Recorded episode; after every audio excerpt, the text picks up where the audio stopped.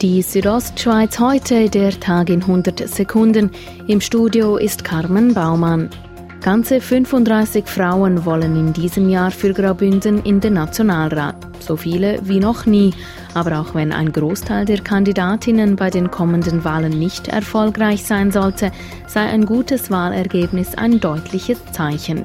Denn gemäß RSO-Politexperte Claude Dermont dürfe man starke Kandidatinnen nicht übergeben bei nächsten Wahlen. Und wenn das so weitergeht, könnte es gut sein, dass wir in acht Jahren tatsächlich fünf Frauen im Nationalrat haben vom Kanton Graubünden.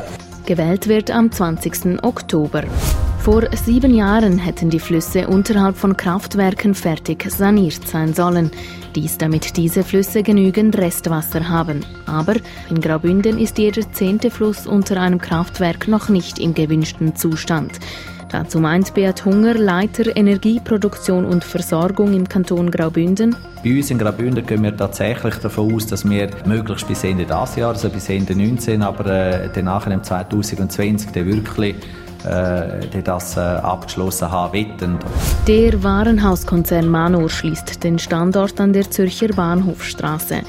Nach jahrelangen erfolglosen Verhandlungen mit der Vermieterin und aufwendigen Gerichtsverfahren sieht sich das Unternehmen zu dem Schritt gezwungen.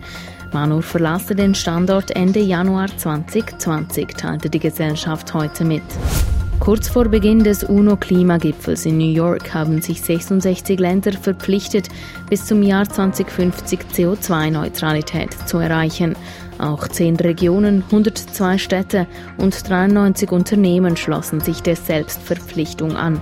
Bei dem CO2-Ziel für den Klimaschutz geht es darum, nicht mehr Kohlendioxid auszustoßen, als gleichzeitig abgebaut oder gespeichert werden kann.